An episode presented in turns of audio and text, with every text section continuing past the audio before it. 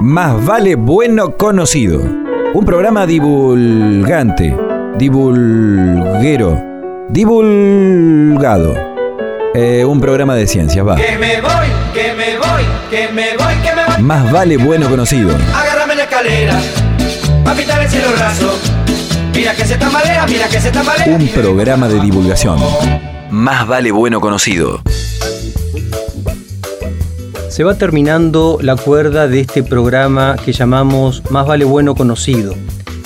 Queda tiempo para una charlita más con Alejandro Aimovich, representante de un equipo que intenta ser un puente entre privados de la libertad y su derecho a expresarse y ser escuchados. Más vale bueno conocido. El simple gesto de escuchar nos vuelve más humanos. Nos vuelve más humanos.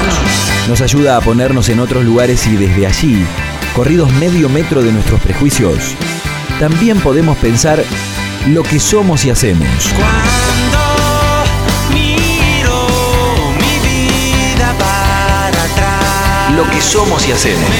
me descubro viviendo en espiral. Entonces, mejor hablemos. Más vale bueno conocido. ¿Cuáles son las principales dificultades y desafíos que propone el trabajo con una institución como la cárcel? Aimovich así de sencillo lo explica. Es una institución que eh, maneja una diversidad de lógicas que no tienen que ver demasiado con la universidad hasta cierto punto, pero también es una institución que no es monolítica, es decir, donde pasan eh, cuestiones que son contradictorias inclusive entre sí, eh, pero así como eh, es difícil trabajar con servicio penitenciario, la universidad también tiene sus cuestiones y a veces este, también es difícil eh, para uno que eh, trabaja en la universidad sortear algunos obstáculos burocráticos y demás. Así que en ese sentido... muchas de las cosas se resuelven mucho más informalmente que institucionalmente, ¿no? a partir de, de acuerdos tácitos o, expresos, pero no institucionalizados. En el nosotros tenemos un convenio general con el servicio penitenciario, pero muchas de las cuestiones resolvemos fundamentalmente con, eh, que digamos que para nosotros son fundamentales las, las referentes educativas de, de la, de la unidad penal, tanto este, de la unidad penal 1 como de, de pregreso, ellas, con ellas podemos articular eh, muy bien y bueno, obviamente salvo eh, o con las limitaciones que, implican, digamos, este, el tipo de institución, este, la verdad que, que ha sido fundamental para nosotros también establecer una relación con ellas y siempre se han mostrado muy predispuestas eh, a favorecer, digamos, a posibilitar la- las actividades y demás, ¿no? Aunque desde el equipo aseguran no ser románticos y Alejandro Aimovich lo dice de forma clara, sí tienen ciertas pretensiones y aspiraciones de transformación. que ya eh, ponernos en la situación de escucha implica, digamos, una modificación del contexto, porque justamente eh, no es una situación habitual.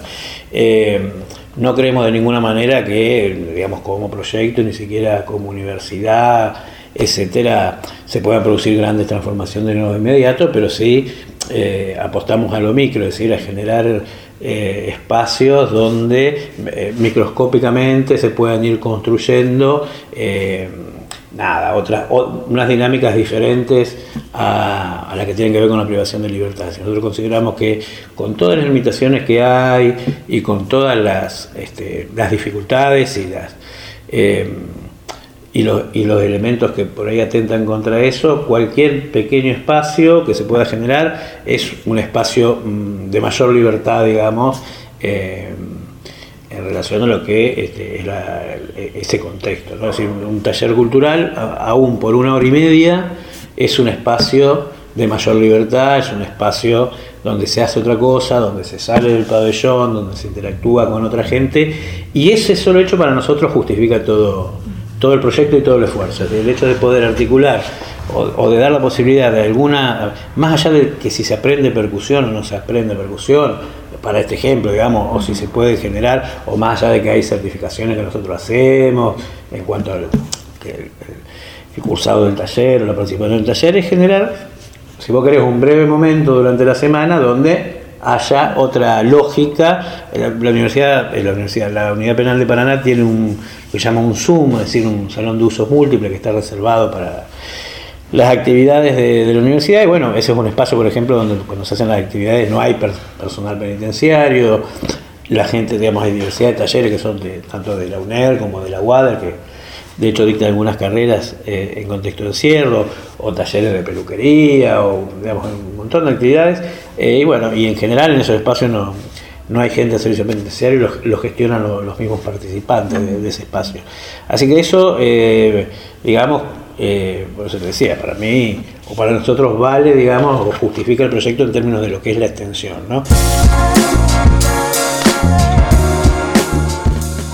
Este proyecto de investigación y extensión tiene que lidiar contra el discurso mediático que a diario instala su singular recorte del tema seguridad. Estos docentes lo saben bien porque no es un fenómeno nuevo, pero procuran instalar otra agenda de temas, otras miradas acerca de quienes están en las cárceles. Es muy difícil decir, bueno, tener un objetivo optimista cuando se habla de la cárcel ¿no? y de quienes la transitan. Eh, uno también le gustaría que esos espacios también sirva como para construir otro tipo de solidaridades, inclusive al interior, digamos, de, la cárcel, quienes están en de libertad. Es un mundo donde si, la sociedad es individualista eh, y, vela, y cada uno un poco vela por su sus intereses es un lugar este, que eso lo extrema, porque de hecho muchas veces se juega la supervivencia de cada uno que está encerrado por las condiciones en las cuales están, y obviamente, digamos, es muy difícil ahí construir lazos de compañerismo, de solidaridad, etcétera. Bueno, nosotros creemos que, por ejemplo, todo lo que son talleres y, espacio de educación formal y no formal, eh, posibilita, digamos, eh, que haya alguna algunos mecanismos de construcción de compañerismo, pero no es que nosotros queremos ir a cambiar, o sea, no, no, pretendemos, digamos, operar como iluminados que van a cambiar una realidad o a una persona, simplemente eh, construir un espacio, nosotros siempre lo planteamos de, de conjunto, si nosotros hacemos el taller de, de, comunicación para la radio, bueno, somos todos iguales, estamos trabajando en función, bueno, de hacer un programa de radio, etcétera, no, no, no, tratamos de, digamos, de no imponer ninguna cuestión ni bajar ninguna línea, digamos, sino que eso se, en todo caso, facilitar algunas cosas para, para que se construya. Indagamos sobre las expectativas y proyecciones que se cifran en la propuesta que llevan adelante estos profesionales de la Facultad de Trabajo Social junto a la población carcelaria de Paraná. Y aspiramos, digamos, en ese sentido, de cada un par de años, que pueda haber un programa de extensión de facultades que, sea más amplio que esto que estamos haciendo los dos proyectos y que nada, pueda inclusive evaluar la posibilidad de empezar a, dictar sus carreras o algunas de las facultades también en contexto de encierro. Hay algunos, nosotros por ejemplo la Facultad de Trabajo Social, eh, este año tiene el primer estudiante privado de libertad que se anotó para hacer ciencia política, en educación también hay un estudiante anotado. Así que bueno, eh, el programa UBA siglo XXII, de, que más conocido y extendido de educación en contexto encierro, empezó con, como todos, este, todos quienes estamos en la temática sabemos, la famosa anécdota de una madre recorriendo, de una madre de una persona presa que está recorriendo pasillos este, eh, consiguió que la universidad empezara a dar algunas posibilidades a su hijo que estaba peor libertad. Bueno, acá en este caso ya tenemos dos estudiantes, uno en cada facultad, así que eso tiene que interpelar a la universidad y decir, bueno, ¿qué, qué política me doy con esto? Porque no es lo mismo obviamente alguien que está libre o alguien que bueno tiene dificultades porque trabaja que alguien que, está privado de libertad. Porque, por ejemplo, eh, hay facultades que tienen, o carreras que tienen materias de curso obligatorio, eh, y si vos tenés una materia cursada, tenés materias en tu programa, en tu currículo de cursado obligatorio y tenés un estudiante privado de libertad, bueno, vos tenés que darle las posibilidades, tenés que ver qué haces.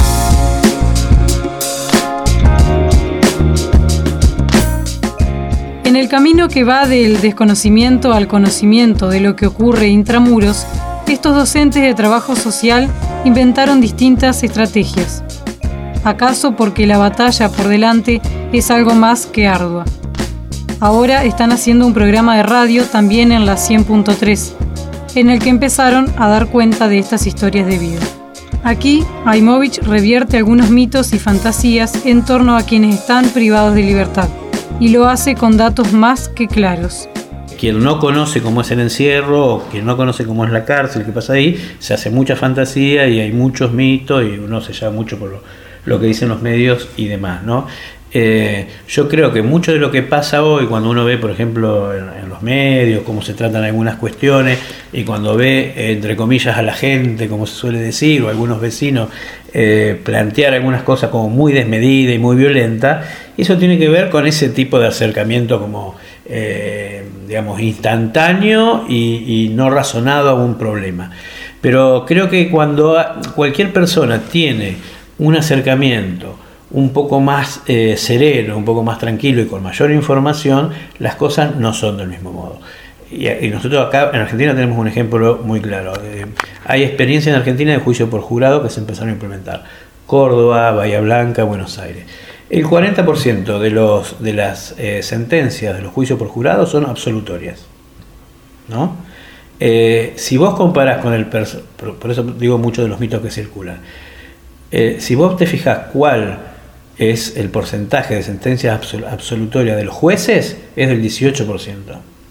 ¿Entendés? Entonces vos, ¿qué, tenés que mirar ahí? Bueno, ahí está pasando otra cosa. Empezamos a decir, bueno, la gente, ¿no? Pero bueno, los jurados populares, eh, o jurados, digamos, populares en el sentido que son personas que no son abogados jueces, ¿no? Este, a través de un cierto procedimiento y demás, eh, parecen ser menos punitivos que los propios jueces.